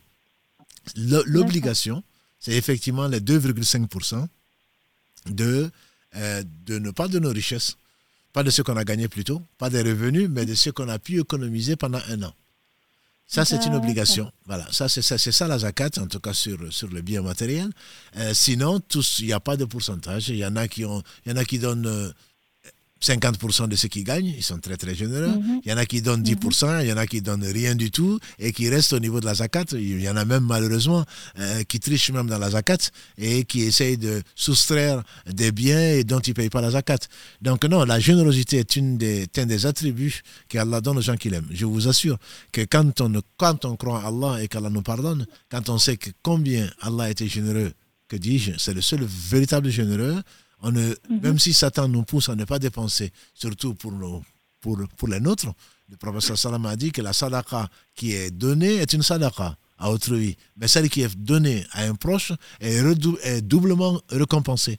Donc on ne va pas lésiner, on ne va pas avoir des maris, surtout qui sont avares. Au contraire, on va être généreux avec sa propre famille d'abord et ensuite avec les autres. Donc si Allah avait voulu, on serait à leur place. Et on doit remercier Allah en voyant des gens qui sont démunis, qui ont besoin d'aide. On doit même être content de pouvoir les aider. Ce qui fait que, je reviens au début de notre, de notre, notre live, c'est-à-dire que si euh, celui qui aime Allah, celui qui aime le prophète sallam, il ne peut pas être riche, entre guillemets. Parce qu'il va mhm. dépenser, parce qu'il croit que ce qu'il a dépensé, c'est ce qu'il aura gagné. Et donc, il va dépenser souvent. Il faut être raisonnable, bien entendu. Laisser quelqu'un à sa mort, il a dit, je donne tout à Allah. Le prophète m'a dit, non, ne laisse pas tes héritiers, donc dans le dénuement, après ta mort. Il a dit, alors je donne la moitié. Il dit, la moitié, c'est trop. Il dit, je donne le tiers. Il dit, oui, le tiers, mais même le tiers est trop. Ce qui fait que les savants disent que dans, l'héritage, on, on, peut éventuellement donner, faire un leg, mais le tiers, c'est le maximum que l'on puisse léguer à autre que ses héritiers, sauf, sauf si les héritiers sont d'accord pour qu'on lègue plus. Sinon, en général, on, le legs n'est pas plus qu'un tiers. Ça veut dire que c'est à vous de voir quel est, surtout bon, en Guinée ou en Afrique de l'Ouest ou ailleurs, on sait combien de projets il y a, combien les gens sont pauvres, etc. C'est à vous de déterminer ce que vous pouvez faire. Ici aussi, bien sûr, il y a des pauvres. Ici, il y a des beaux projets aussi. Donc, c'est à vous de mesurer quel est le pourcentage que vous pouvez déterminer, mais qui n'a rien à voir avec l'obligation. L'obligation est l'obligation. Donc, il y a la zakat sur les biens matériels pour celui qui a un an. Euh, il a pu économiser donc un minimum qui est le seuil imposable. D'accord, oui, c'était par rapport à parce que j'avais peur en fait de ne pas en faire assez. Du coup, je me demandais quel était le minimum au moins euh, à acquitter euh, pour la zakat. D'accord, merci beaucoup. Allah J'ai d'autres questions, mais je pense que je vais vous emmener euh, des vocaux sur WhatsApp ou ailleurs pour ne pas prendre trop le temps. Inch'Allah, barakallahu fik. Barakallahu fik. Assalamu alaikum. Wa alaikum salam. Est-ce qu'on a d'autres Allô, salam alaikum. Allô? Oui, salam alaikum. Ah, vous êtes, un... vous êtes en direct, Inch'Allah, vous pouvez poser votre question à Chir. Ah, D'accord, là, je suis en direct. En fait, moi, j'ai juste une question euh, à poser. C'est par rapport à. Euh, je suis. Euh, j'ai sur mon compte, il y a marqué des comptes d'intérêt en, vert, plus 22 euros, plus. Excuse-moi, j'ai une certaine somme d'intérêt. Et est-ce que, est que cette somme, je peux la donner à la mosquée? Et vu, que que ça fait partie des intérêts de, ma, de, ma banque, de ma banque, on va dire. Disons que les intérêts, on l'a déjà traité avec Si Mohamed, euh, c'est les intérêts, comme vous le savez, sont interdits, même si on vous les propose. C'est interdit, mais maintenant que vous les avez, il faut, pour cela, il faudrait changer la nature du compte, soit ouvrir un compte sans intérêt, mais les intérêts que vous avez, les 22 euros ou combien, vous devez vous en débarrasser. Ça ne veut pas dire qu'il faut les jeter, bien sûr. Certains savants, comme le Cheikh Mohamed Al dit on le laisse à la banque, mais la majorité des savants disent que on prend cet intérêt-là et on les investit pas à la mosquée. Allah est pur, on accepte ce qui est pur. Ces intérêts, vous pouvez acheter des produits ménagers, par exemple, pour les toilettes, pour autre chose, donc de, de la mosquée. Et si c'est des intérêts, parce que j'ai vu quelqu'un qui est venu avec des milliers d'intérêts, donc euh, d'euros d'intérêts, je ne sais pas donc combien euh, de millions il doit avoir. Et si c'est vraiment beaucoup, on le donne à des organisations humanitaires pour nourrir des, démunis, mais complètement démunis, euh, des gens, donc des réfugiés politiques, des orphelins, etc., etc., mais en espérant, en demandant pardon à Allah et en n'espérant pas de récompense pour ce que l'on aura fait, on s'en débarrasse. Bon, bon c'est clair que c'est clair que moi personnellement je ne vais pas les utiliser. Mais ce que je peux faire, bon, c'est comme vous avez comme, comme vous avez dit, demander à la banque de de ne pas me décompter d'intérêts. Demander à la banque de ne pas me. Ça, c'est un avis ou alors vous reprenez, vous reprenez ces intérêts-là et vous le venez, par exemple, vous donnez à la mosquée en disant ce sont des intérêts. La mosquée sait qu'elle ne va pas l'utiliser pour autre chose que les produits mhm. ménagers, par exemple, les papiers toilettes, etc. etc. Mais il faudrait vraiment préciser, ce ne sont pas ces 20 euros, ce ne sont pas les 1000 euros que vous allez donner à la mosquée, mais il faudrait écrire dessus intérêt pour qu'on puisse les utiliser pour, autre, Voilà, pour autre chose que, que la mosquée. Bon, pour savoir la nature. Bon, barakallahu fik, au moins comme ça, je suis au courant maintenant. Barakallahu fik. Barakallahu fik, salam alaikum. Excellent, rakatu. Allô, salam alaikum. Allô Allô Oui, salam alaikum. Vous êtes en direct, Inch'Allah. Alaikum salam. Vous pouvez poser votre question. Euh, salam alaikum wa rahmatullah, cher. Euh, les frères aussi. Euh, ma question, c'était lié euh, toujours par rapport aux intérêts. Euh, pour savoir, par exemple, quand dans un couple, les personnes qui sont issues du couple cotisent, non, pardon, épargnent en même temps sur un compte commun. C'est de savoir, dans ce cas-là, étant donné que la femme peut sortir euh, son, son, zakat ainsi que le mari, est-ce qu'en commun, ils peuvent faire juste un décompte commun et euh, tous ensemble le sortir d'une seule et même main? Alhamdulillah. Donc la question c'est s'il y a un compte commun, est-ce qu'on peut faire sortir la zakat en commun? Euh, ça, ça, dépend de, de, la zakat. Vous pouvez, il y a un seul compte, soit vous le sortez, soit c'est votre épouse qui le sort. Si, si euh, vous voulez, vous pouvez le sortir en même temps. Ça veut dire que vous avez les conditions pour sortir la zakat. Maintenant, si vous avez un décompte et que chacun sait ce qu'il a mis et chacun doit euh, sortir la zakat, vous pouvez également le faire.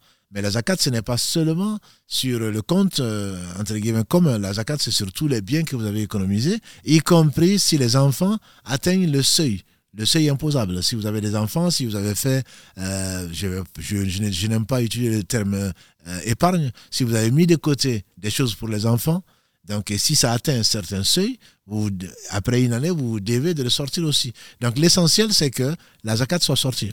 Et même vous êtes tenu responsable de la zakat du compte commun, par exemple. Si l'un le sort, la zakat du compte commun, alhamdulillah, tout le compte, tout le, le compte donc, a été fait. Chacun peut le sortir, mais vous pouvez très bien le sortir soit pour votre épouse et vous, soit c'est l'épouse qui le sort pour, pour vous et elle. Il n'y a pas de problème, Charles. Mm, mm, et du coup, juste pour euh, toujours continuer sur cette lancée, parce que vous avez parlé de seuil par rapport au compte des enfants au cas où on épargne pour eux. Oui. Est-ce que c'est possible de savoir quel est le seuil? Parce que je n'avais pas écho de ça en fait. Ah oui, la zakat a deux conditions. C'est le nisab, donc c'est le seuil imposable, et c'est le haoul, c'est l'année lunaire. Donc, vous regardez les comptes et vous voyez si vous avez atteint. Alors, avec Si Mohamed, on a discuté de cela quelques, il y a quelques mois. Est-ce que les savants, ils divergent sur le. Avant, je pense que 595 grammes d'argent, métal, correspondait à peu près à 84 grammes d'or ou 85 grammes d'or. Mais aujourd'hui, l'argent métal n'a plus de valeur, ou presque pas. Donc, le seuil imposable, c'est 595 grammes d'argent métal, ce qui correspond aujourd'hui à environ 470 euros. Si vous avez économisé 470 euros, les savants, la majorité des savants contemporains disent que vous avez atteint ce seuil-là, même si d'autres savants comme euh, contemporains aussi, comme, comme, comme le Cheikh Arouhaili par exemple, lui considèrent plutôt que c'est les 85 grammes d'or. Or, les 85 grammes d'or sont estimés aujourd'hui à 10 fois plus, c'est-à-dire 4700 euros. Et donc, il y a, bien sûr, il y a, donc, il y a une différence énorme entre les deux.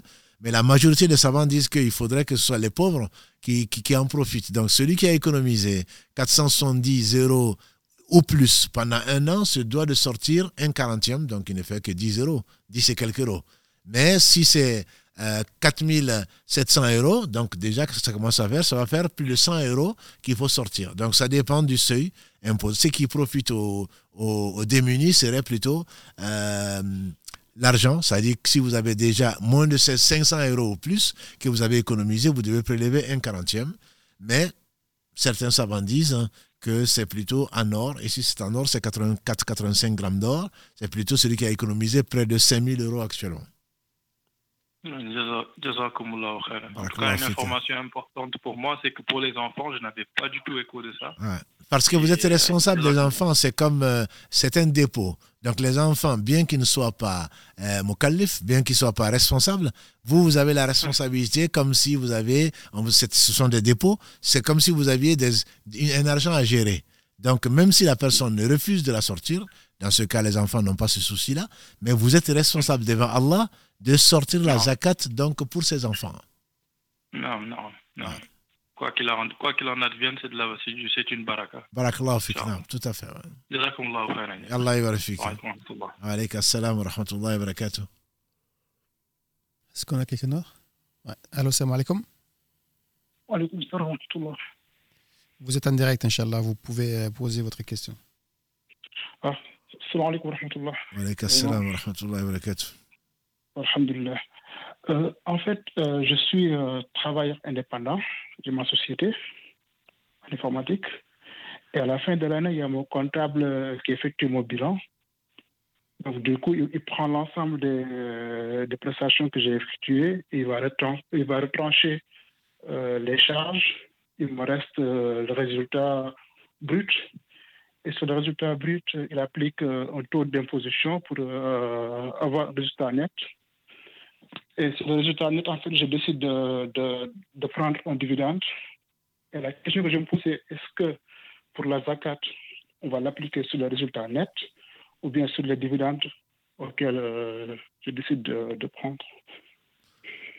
Sur les, enfin, moi je ne suis pas un spécialiste des sociétés, je préfère que vous écrivez cette, cette exactement, vous l'écrivez euh, sur le sur le, soit sur le réseau, soit contact.axif.com. Et Inch'Allah, on va étudier la question et on vous répondra.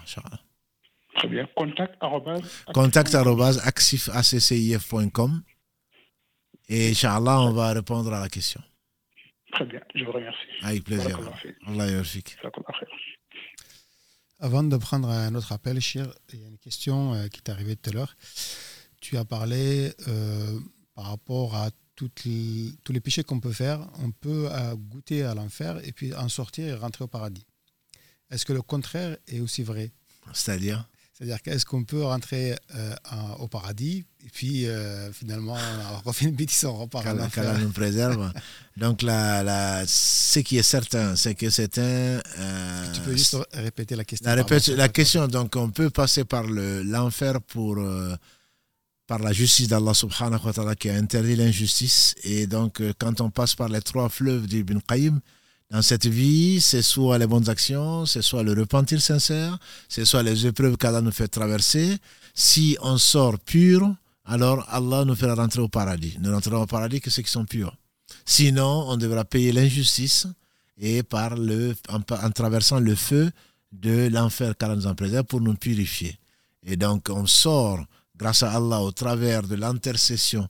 Il y a huit types d'intercession sur lesquels on ne va pas revenir dans le, dans le détail par lesquels Allah nous fait sortir, fait sortir plutôt ses serviteurs qui ont été injustes pour les faire rentrer au paradis.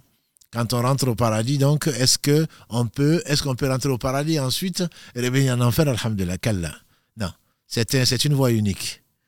Quand on sort de l'enfer, on rentre au paradis, on n'en sortira plus. Celui qui rentre au paradis ne sortira plus du paradis. Par contre, il y a deux catégories de gens qui sont en enfer et qui sont injustes.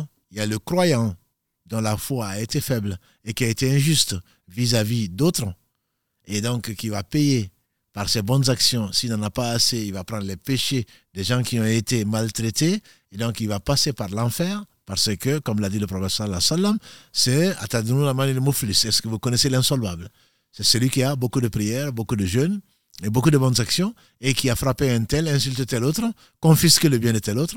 Et on va prendre ces bonnes actions, on va le donner aux gens qui ont été maltraités.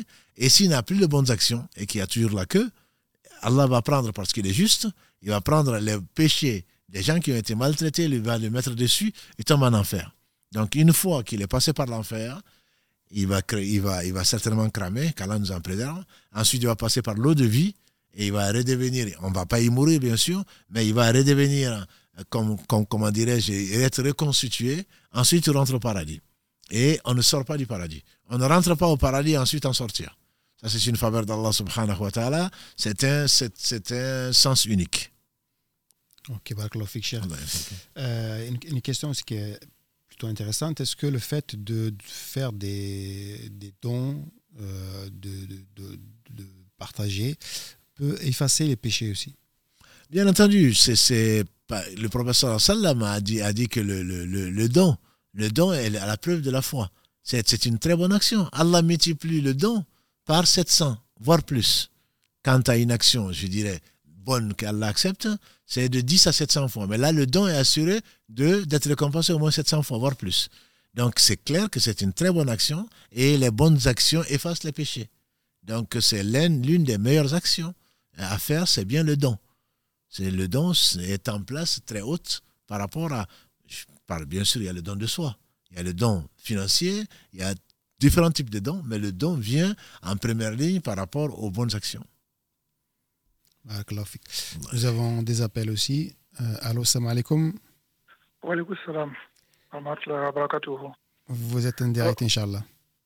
Ok, donc j'ai juste une petite, j'ai deux petites questions. La toute première, euh, c'est euh, au sujet de, comment on appelle, euh, au sujet de, l'intention. Il m'arrive souvent de prendre euh, sur moi la, la décision d'aider quelqu'un. Et une fois que j'ai décidé, à la fin du mois, je vais te faire telle, telle ou telle chose, avec toute la bonne foi possible, hein.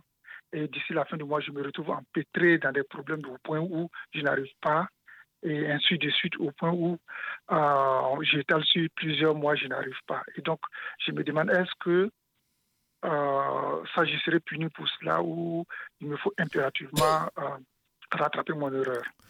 Donc la question, c'est par rapport à l'intention qu'on n'a pas pu accomplir. Exactement. Alors, donc l'intention qu'on n'a pas pu accomplir est de deux sortes. Si l'intention est en toi-même, que tu n'as pas promis, bien sûr que tu n'es pas, n'as pas de péché. Tu as voulu faire du bien, Allah te récompensera par la bonne action. Comme l'a dit le prophète sallallahu alayhi celui qui décide d'entreprendre une, chose et qu'il a fait grâce à Allah, Allah le récompense de 10 à 700 fois. S'il il décide de faire un péché et qu'il ne le fait pas, grâce à Allah, il a une bonne action. Et s'il décide de faire un bien, il n'arrive pas à le faire, Allah lui inscrit une bonne action complète. Donc c'est pour cela, entre autres, qu'on a tout à gagner avoir de bonnes intentions, etc. Maintenant, si la bonne intention s'est transformée en une promesse, là c'est autre chose. Si tu as promis à quelqu'un, y compris à ton enfant, en disant je vais te faire ça à la fin du mois, ou je vais t'acheter ça, et bon, il y a eu beaucoup d'autres choses, tu n'as pas pu le faire, là ce n'est pas du tout quelque chose, c'est un péché dans la mesure où ça fait pas même partie des quatre caractéristiques de l'hypocrisie, le fait de promettre de ne pas de satisfaire sa promesse. Donc l'intention. Même si, même si, ce n'est pas intentionnellement qu'on n'a pas, pas réussi à, à, tenir sa promesse. C'est la personne, quand tu as promis à une personne, la, la personne a un, a un, espoir. Elle a un espoir, et donc c'est un espoir qui est dessus. Et par conséquent, tu devrais au moins expliquer à la personne, mon intention était celle-là, et je la laisse à Allah. Allah sait que j'étais sincère, mais je n'ai pas réussi à, la personne te pardonne, Allah te pardonnera, Inch'Allah. D'accord, ça c'est ma première. Et ma seconde, en fait, ça c'est juste euh, besoin de conseils. Euh, quand je vais souvent me laver, euh, voilà, quand on met l'eau chaude, je mets l'eau chaude sur moi, je me sens tellement bien que instinctivement, et chaque fois, je dis Alhamdulillah. Or, on nous dit que dans les toilettes, il ne faut pas prononcer le nom d'Allah. Et donc, je ne sais pas, je vous, le, je, vous le soumets pour que peut-être vous me donnez un conseil, comment faire pour éviter cela. Je ne sais pas, mais une fois, je mets, quand l'eau, vraiment, je suis bien sous la douche, ça me vient instinctivement Alhamdulillah. Alhamdulillah, c'est une, c'est un bon réflexe, je dirais, ailleurs que dans les toilettes. Maintenant, si, euh, si dans ta salle de bain tu as les toilettes, effectivement, il faudrait que tu, tu demandes à Allah c'est lui qui réalise tout bien, de t'aider et de, faire des efforts. Donc si tu le fais, il t'en veut pas, il t'en tient pas rigueur, mais tu essayes de, avec le temps, de te rappeler, grâce à Allah, qu'il ne faut pas le faire, parce que si tu fais ça, ça fait rentrer les anges dans des endroits sales. Mais si ta douche, euh, ou plutôt ton, ta salle de bain, ne contient pas de toilette, le problème ne se pose pas, tu peux, le faire, tu, tu peux parler, il n'y a, pas de, il a pas de problème. Même si ce n'est pas un endroit où il faut causer, mais le fait de parler dans une salle de bain n'est pas interdit. Merci beaucoup, je vous remercie infiniment. Allah est Au revoir. Allô, salam alaikum. Allô, salam alaikum. Wa alaikum salam. Vous êtes en direct, Inch'Allah. Oui, euh, salam alaikum. J'avais une question euh, par rapport à qui n'est pas très en sujet avec le thème, mais qui me perturbe un peu. Je suis en étudiante infirmière. Euh, en, en, plein mois de Ramadan, je suis euh, en stage dans une EHPAD. Donc malheureusement, dans ce métier, on est confronté à la nudité, à l'intimité, parfois des aliments illicites. Et j'aimerais savoir si ce métier, euh, on peut le faire en tant que musulmane. Alhamdulillah, c'est aider les autres. C'est que bon, il y a du, comme souvent dans les actes, il y a du bien, il y a du mal. Aider les autres, surtout les personnes âgées, dans l'islam, c'est quelque chose qui est un devoir, un devoir collectif. Il faut absolument qu'on s'occupe des, des, des, personnes les plus fragiles. Et Omar ibn Khattab, il a même été jusqu'à, c'est le premier, on parle de, qui a parlé de retraite, même à des non-musulmans qui leur donnaient des allocations. Euh, donc, parce qu'ils étaient devenus des personnes, euh, des personnes dépendantes plutôt.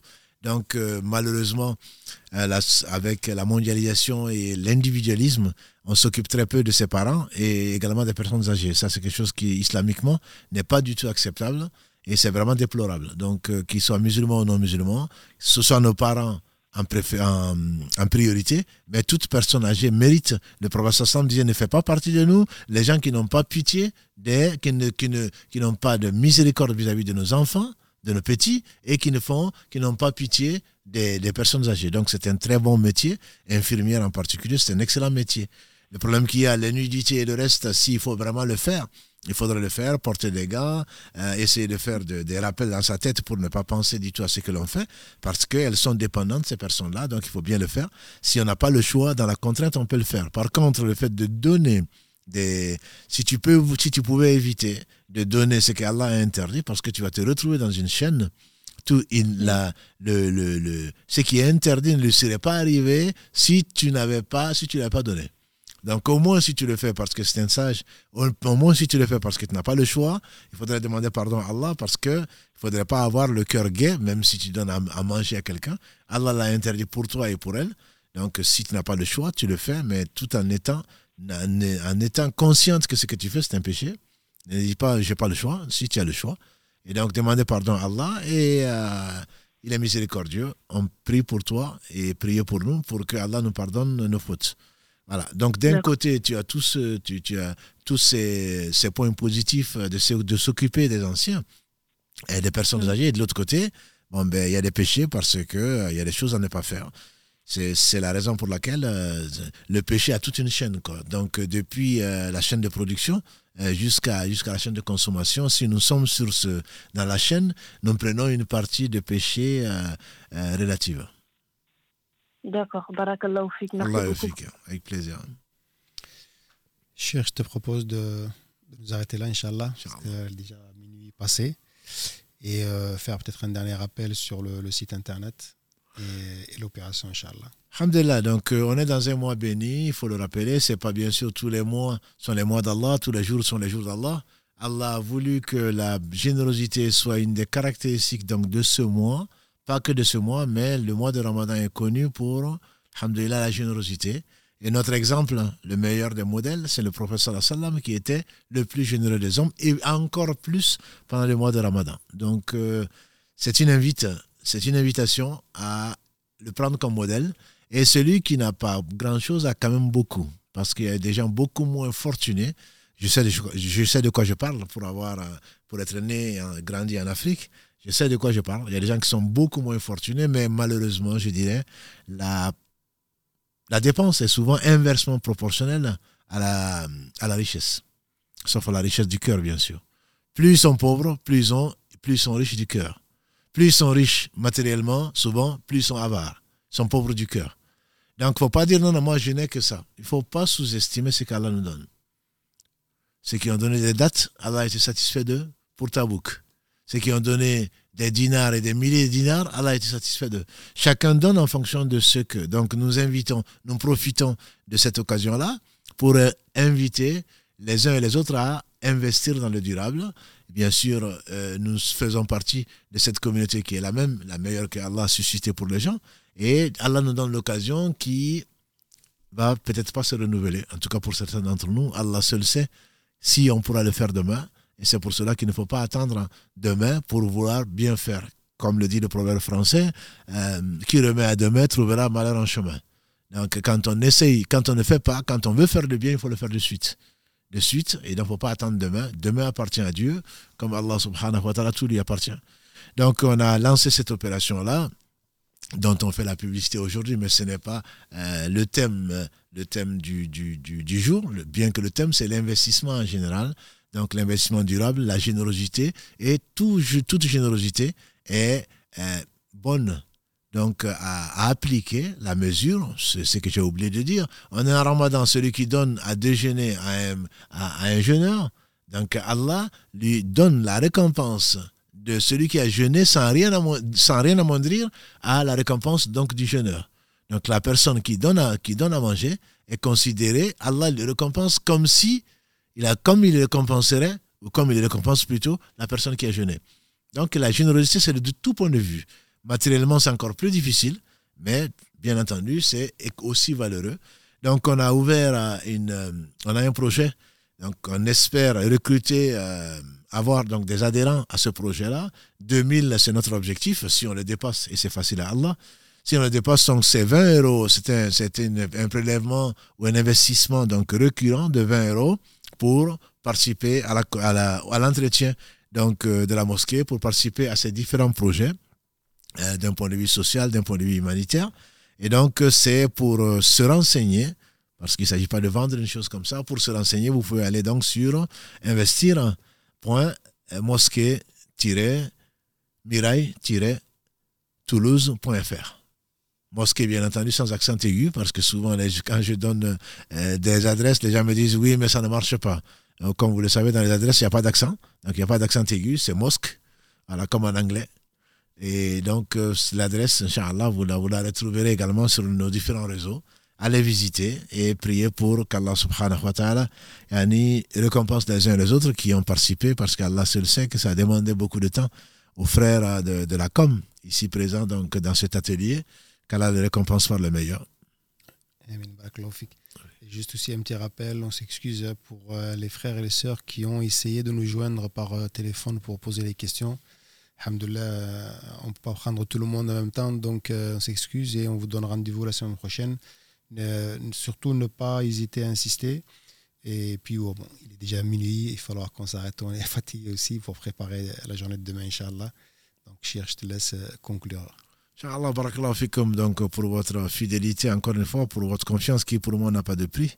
On vous demandera dans ce beau mois de mois béni du mois de Ramadan de prier pour, pour nous, ainsi que pour vous, pour les parents, pour tous les croyants, je dirais. Et qu'Allah subhanahu wa ta'ala bénisse ce mois et nous, en fasse profiter. Et les mérites de ce mois sont innombrables. Donc qu'on ne, passe, qu'on ne perde pas son temps, qu'on essaie de profiter au maximum et de toutes minutes qui passent, parce que demain, ça ne reviendra pas soit pour témoigner, soit pour nous, soit contre nous. Et donc, qu'Allah bénisse celui par qui il a mis la lumière donc, dans cet univers. Et donc, qu'Allah bénisse Mohammed, sa famille, ses compagnons, tous ceux qui les auront suivis dans le droit chemin et nous fasse l'honneur d'en faire partie. Subhanak Allahumma bihamdika, ashadu la ilaha illa anta, astaghfiruka wa atubu ilayk. سبحان ربك رب العزة عما يصفون وسلام على المرسلين والحمد لله رب العالمين والسلام عليكم ورحمة الله وبركاته.